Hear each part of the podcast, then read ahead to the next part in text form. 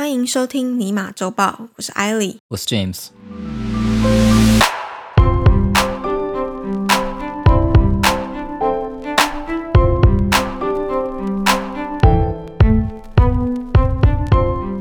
你有买滴滴的股票？没有，还好没有。我记得也没有想买啊，我 Uber 也没买啊，Lyft 也没买啊。所以你是对这个出租车业务没有太大的其实滴滴比较不一样，你还是会觉得它可能比较有些什么，有些什么呢？有些被爸爸管。有爸爸管，对，中国的党爸爸。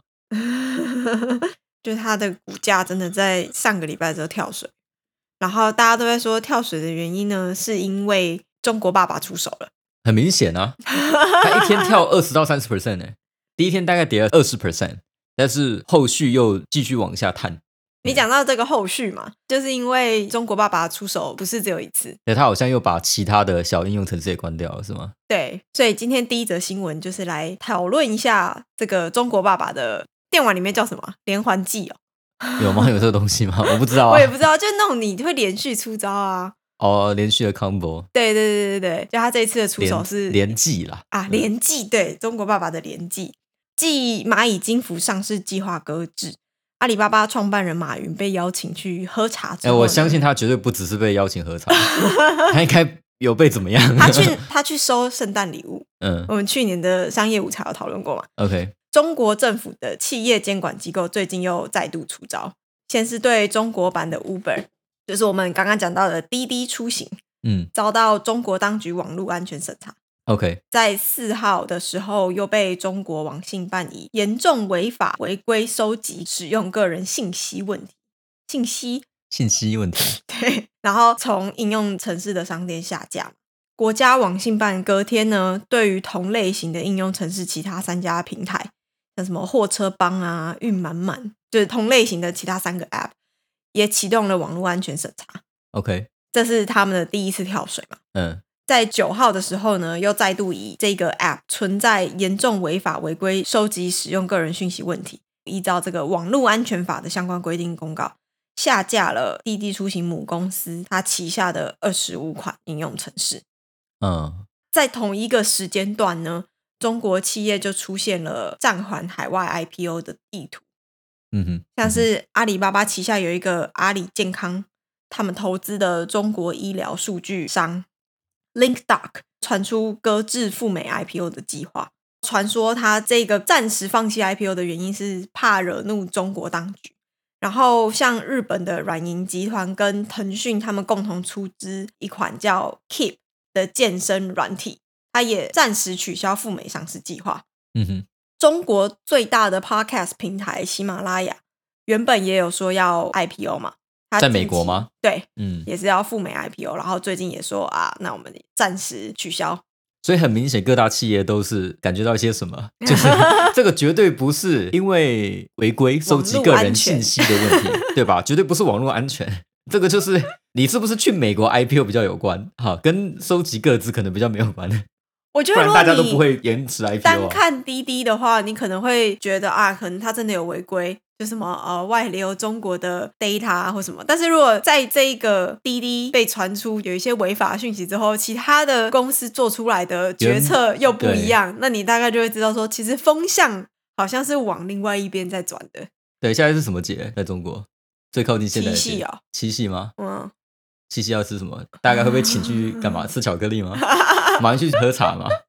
那在同一个时段呢，中国的国家市场监督管理总局它也发出了公告，在七号的时候宣布说，阿里巴巴、腾讯、滴滴、美团、苏宁等五大网络平台，经过查核，总共有二十二起的合并或收购案是违反中国反垄断法。市场监管总局呢，对于这些涉案的企业分别处以五十万的人民币罚款。OK，在十二号的时候呢，这个市场监管总局呢又公告禁止腾讯旗下的游戏直播平台虎牙公司跟斗鱼国际的股权合并申请，认为说这个合并案违反了反垄断法的经营者集中限制。然后在当天又传出说，针对腾讯在二零一六年并购酷我跟酷狗之后，买下环球音乐、Sony 音乐跟华纳音乐等公司的独家串流版权这件事情没有依规定申报，所以他们又要开罚。这个部分呢是有知情人士出来说明说，他们开出的条件是，如果腾讯放弃唱片公司的独家串流版权，嗯那他们的罚款会从可能超过百亿人民币降低到五十万人民币。OK，所以他不只是对滴滴这件事情做出惩罚，还对其他就是反垄断的公司是吗？就他一次对了很多科技业的巨大企业啦，嗯，做出一些动作啦。嗯，OK，滴滴其实还蛮明显的，就是跟 IPO 有关嘛。赴美 IPO 有关。如果他是赴其他国家，可能不一定哦不一定哦哦，也不一定，对，好像有，其中一间是说在香港，那也不行。对，这个其实跟他们在之前有宣布将加强监管自己的企业要在海外上市有关系。这个海外上市就反正就是中国以外的市场啊，OK，好像有说包含香港也算是在这个海外，嗯对因为以前他们有一个所谓的 VIE。就是是中资中概股，它透过离岸实体持股或者是协议来控制的公司。嗯他们现在就是想要立法说，这些公司都必须要接受中国的证监会监管，变成全部的公司都必须要经过他们的同意，要经过他们的批准，你才能够到海外上市。这样，，OK，嗯，OK，但我不懂中国这样对待自己家企业有什么好处？就你这样要有道理啊！你这样做如果没有好处，那你为什么要这么做？因为目前看起来就是中企会去海外 IPO，目的不就是要吸引国外的资本吗？嗯，那中国这么做会让中企的吸引力下降很多、啊。像我啊，对吧？我可能觉得它，哎，滴滴可能比 Lyft 和 Uber 更有潜力。对我来说的话，嗯，但是我不敢投啊，因为你是中国的企对业。，会变成说他们在评估这间企业可不可以投资的同时，会需要把这个政治因素考量进去。呃，其实不只是你啦，就是我在看一些相关的所有人都会考量。对他们都有讲到说，现在这些中国企业的投资在风险评估上面，就这个政治因素的考量已经是过高了。非常非常高啊！我记得没有错，阿里巴巴升势最大的时候是去年不知道几月，九月吗？它每股到三百元左右，然后现在只剩两百，直接剩三分之二。回不去了。对，虽然它还是一间非常赚钱的公司，但是只要政治介入，就会让投资者怯步啊。然后你现在如果进场去捡阿里巴巴，你比那些什么投资大师捡的都还便宜。嗯，对，这些外力就政治因素的介入，其实都算是一个呃地雷，因为你不知道它什么时候会引爆，然后它总是在你意想不到的时间引爆。对啊，所以基本上你就想去避啊，对啊，对啊那所以不管最好的避免方式就是不要碰嘛。对啊，所以不管这个标的再怎么样吸引人，很多投资者都会因为是中国的关系，因为是中国企业的关系，呃，退场了。嗯，就缩手了嘛，对啊，尤其你现在这样做，所以我不懂中国这样对自家企业到底好处是什么，我没有很清楚他们这么做的逻辑在哪啊。但是那个反垄断法倒是有一点点道理啦，因为中国的呃自己内部的竞争非常激烈，嗯，对，然后加上他们的法没有很完善嘛，就是他们的自己的法律结构还有一些有的没的，所以很多小企业无法在法律上就赢得官司或什么，反正他们那个地方很灰色就是了啦。就你要在里面开店的话，经营自己的企业会有很多的麻烦。那有些时候你可能需要钱来疏通或什么，这是听说的，然后听有人在里面做，然后听到的。应该是说要创业要做大是有一定的困难度在。对，然后他们现在的困难度，除了你说呃一些政策上面的配合之外，嗯再来就是有很多的大企业让小就独立的中小型企业会觉得自己是没有那个竞争力在。对，因为大企业会使用一切的手段来打击竞争者啊。对啊，然后听说在中国尤其狠那些手段，所以让很多小企业生不出来这样子。但是如果你在美国或在其他有比较完善的法治的国家，那它可能你可以用法律的这一途来解决，但在中国就没有，嗯或者是比较少。所以现在中国就把反垄断这个法给整理好，彻底执行。对，彻底呃，执行整理我是不知道有没有整理，因为他去年有公告一个条例，但是对他没有大规模的修法。嗯，可是你知道法定在那边要不要执行也有差嘛？这就跟政府他决定执行这个法案的力道也有关系啊。嗯那这一次其实还蛮明显，他们现在就是说，好，我们要来彻底的执行反垄断法，态度从消极变成积极。所以他其实这次在处罚的违法案例，最早最早还有涉及到二零一一年，要追这么久之前。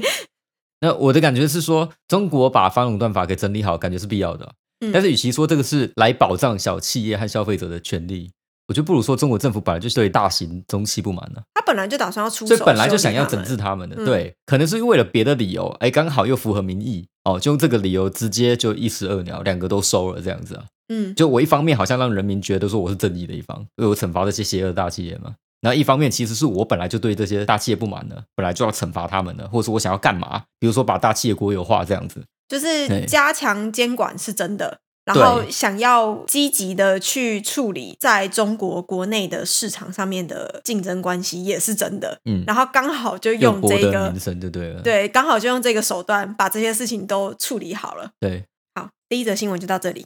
我们第二则新闻还是跟反垄断有一点关系。反垄断真的是最近超级夯的议题，代表这是一个趋势啊，算是啊。因为其实欧盟的市场监管很早就一直在针对大型的科技公司，最有名就是 Facebook 嘛，嗯，然后再就是 Apple，对，都一直都有反垄断的调查，嗯。然后美国的部分是拜登上个礼拜签了一个行政命令嘛，嗯，然后在这个行政命令其实也很直接的讲到说，他们对于反托拉斯法的执行会更加积极。OK，然后这个部分最直接影响到的，就是我们之前曾经在新闻讲过的 Amazon 收购 MGM，对他们现在就说这个案子他们会认真详细的调查。但今天这个新闻呢，主角是 Google，美国犹他州为首的三十六个州呢和 D.C. 特区的检察长，在上周三七号的时候，对 Alphabet 底下的 Google 提起了反垄断诉讼，指控 Google 通过在 Android 上面的 Play Store。滥用他们对应用程式开发商的权利，而造成非法垄断。OK，有点像 Apple 遇到的事情一样。哎，对，App Store，嗯，对。但是 Apple 的 App Store 是 Epic Games，但这个是国家提起的诉讼，就直接对 Google 提起。因为是检察官嘛，对啊。OK，对，嗯，这个是美国政府执法人员在过去一年来对 Google 提出的第四次反垄断相关的法律挑战。一年就比起四次，从去年到现在已经有四起。在起诉状中呢，提到说，Play Store 在 Android 手机应用发布的份额所占高达百分之九十，其他的竞争对手像是三星啊，或者 Amazon，他们的商店市占都不超过百分之五。而十年来，Google 作为 Android 智慧型手机所下载应用程式的主要掌控者。他要求这些城市开发商通过 Play Store 发布的应用程式都必须要使用 Google 的支付系统啊，嗯，而且收取了百分之十五到三十的服务费。对，其实之前是三十，但后来改成十五了，今年才改。嗯，那通过契约啊，或者是技术壁垒跟其他的手段来阻碍竞争，不仅提高应用城市的价格，削弱开发者之间的竞争，进而损害到消费者的权益。嗯。那这些州谴责 Google 打击竞争对手的意图嘛？提到说，呃，之前 Google 有提出，如果三星它放弃消费者和开发者在应用发布方面的直接商业关系，OK，其实就是他想要间接的来获得三星的 Galaxy 的应用城市的商店啊，以及打击 Amazon 在 Android 上面使用自己的 Store 嗯的努力。除此之外呢，起诉书也针对 Google 将 Android 称为一个开放操作系统的说法提出异议，认为说他们其实限制了直接下载的来源，这个部分并不符合保持开放的意义。嗯，我觉得有点怪。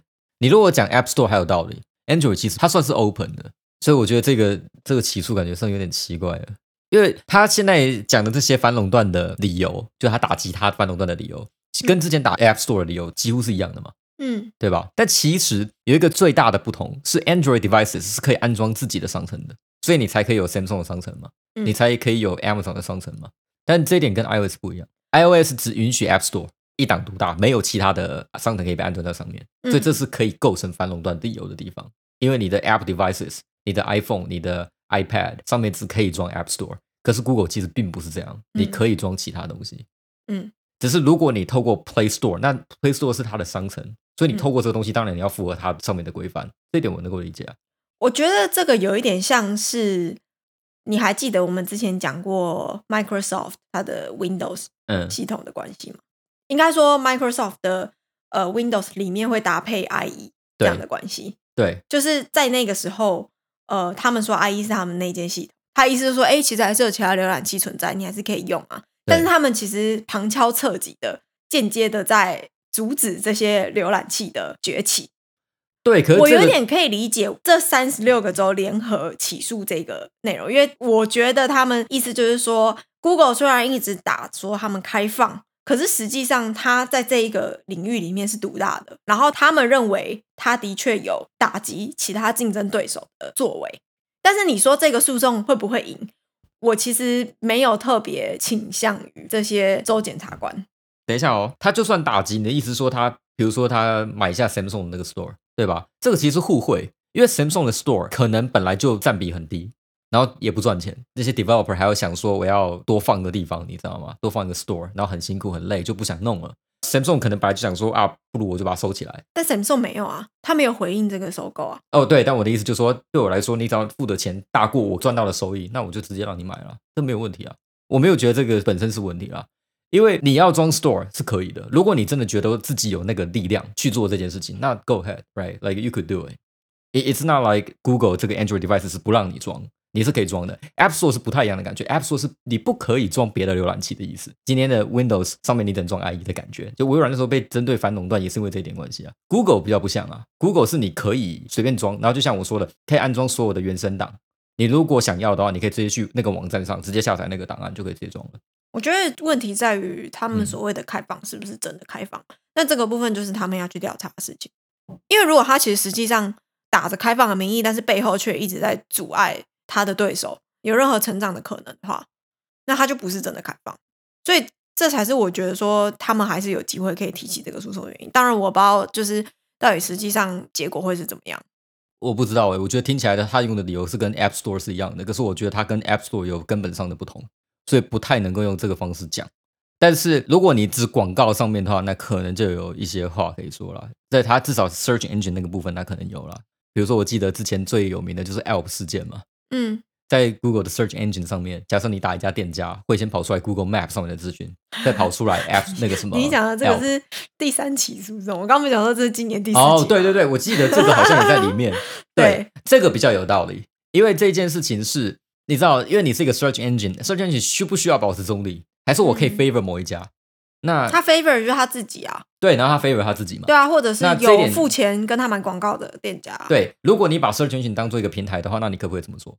就有点类似这个意思啊，因为 search engine 需不需要变成中立的一个存在之类的，这个东西变得可以讨论。但是我觉得现在这个 Android devices 的话，对不对？其实你有很多的方式可以去做。比如说，我记得，但是那个 Harvard 死掉了，by the way，就 Amazon 之前有一只手机叫 Fire Phone，